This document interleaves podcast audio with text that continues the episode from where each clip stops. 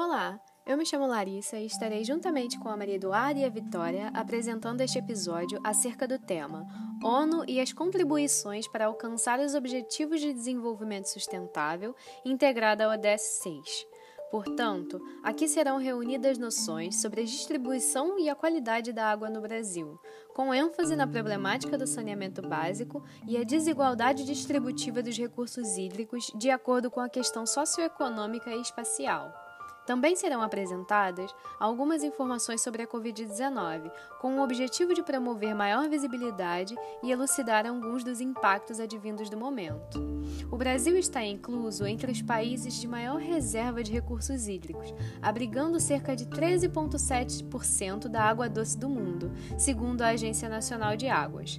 Porém, a disponibilidade desses recursos não é uniforme, como aponta o documento Conjuntura dos Recursos Hídricos no Brasil de 2012, divulgado em Brasília. O levantamento explicitou que mais de 80% da disponibilidade hídrica está concentrada na região hidrográfica amazônica, que é habitada por menos de 5% da população. Enquanto nas demais regiões, onde residem 95% da população do país, apenas 27% dos recursos hídricos brasileiros estão disponíveis. Tal quadro demonstra não só a distribuição inadequada, mas reflete os contrastes no desenvolvimento dos estados através da oferta de água tratada. Enquanto na região Sudeste, 87,5% dos domicílios são atendidos por rede de distribuição de água, no Nordeste, o percentual é de apenas 58,7%, além do elevado desperdício que chega a 60% do total da água tratada para consumo. Diante da atual pandemia do Covid-19 e das medidas como o distanciamento social, Órgãos vinculados à ONU estimam que a economia brasileira encolherá cerca de 5,2%, levando milhões à pobreza. De acordo com a própria Organização Mundial da Saúde, a falta de água potável e de saneamento no Brasil é a causa de 80% das doenças e 65% das internações hospitalares, implicando em gastos de 2,5 bilhões de dólares. Dito isso, a, a, verificação mais recente aponta que haveria uma economia de R$ 5,00 em serviços de saúde para cada um real de investimento em saneamento.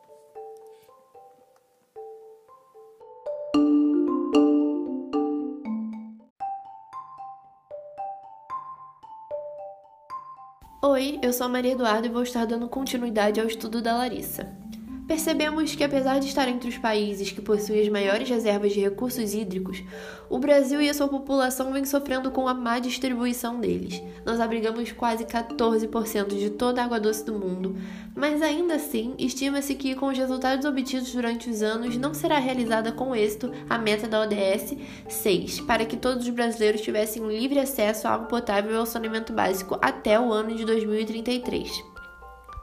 Os resultados da falta de água potável, junto com a ausência do saneamento básico, atinge diretamente a população mais carente. Todavia, pode levar as consequências não somente para aquele determinado grupo, mas para toda a população.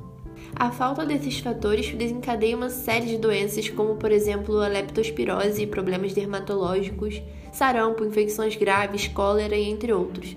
Além, claro, de ser um ambiente totalmente propício a ajudar no agravamento de epidemias como a dengue, por exemplo, levando a se espalhar até que se perca o controle. Dadas essas consequências, percebemos que o prejuízo vai muito além do financeiro. Trata-se de vidas adoecendo, negligenciadas pela falta de algo que todo ser humano deveria ter por direito: a água potável e o saneamento básico. Contudo, ainda assim, não é possível ignorar os prejuízos também financeiros.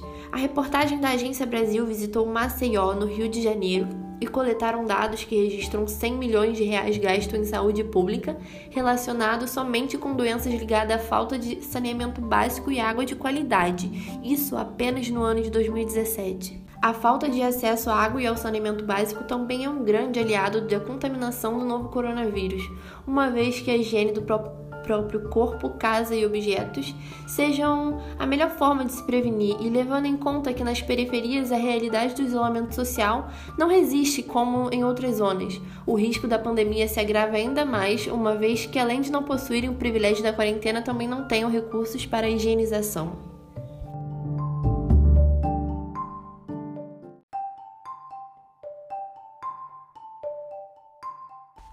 Oi, gente, eu sou a Vitória e no episódio final desse podcast eu gostaria de trabalhar com vocês algumas conclusões chegadas a respeito de tudo que foi abordado nele e também de explicar o papel da ONU nessas questões.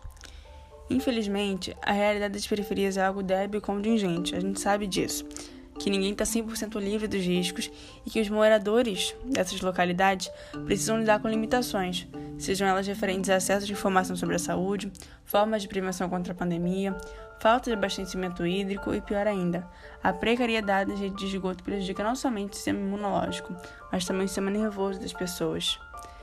Em 11 de março de 2020, a OMS deixou claro que a Covid-19, que é a doença causada pelo coronavírus, havia sido caracterizada como uma pandemia. A partir daí, diversas recomendações foram dadas, todas elas priorizando a higiene e frisando a importância da água nas questões referentes à limpeza corporal para o combate da doença. No entanto, a gente tem que pensar uma coisa. Se o acesso que os indivíduos, que são moradores de bairros precários, possuem a determinadas formas de tratamento é restrito, como é que eles poderiam se prevenir da doença? E ainda, como que os assuntos tangentes à água e saneamento básico poderiam ser tratados de forma que essas pessoas pudessem ter acesso a eles?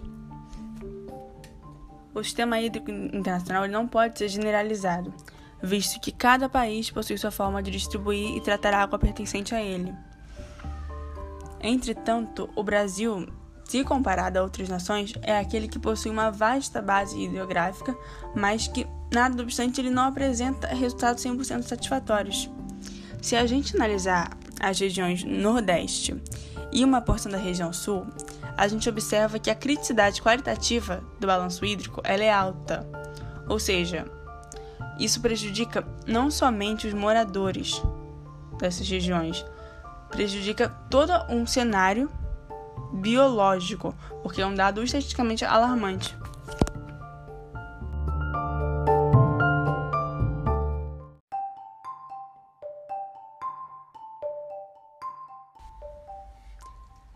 E aí que começa o papel da ONU. Apesar de tudo isso, ela apresenta uma série de medidas capazes de amenizar tais situações e também oferece a manutenção dos recursos hídricos no Brasil.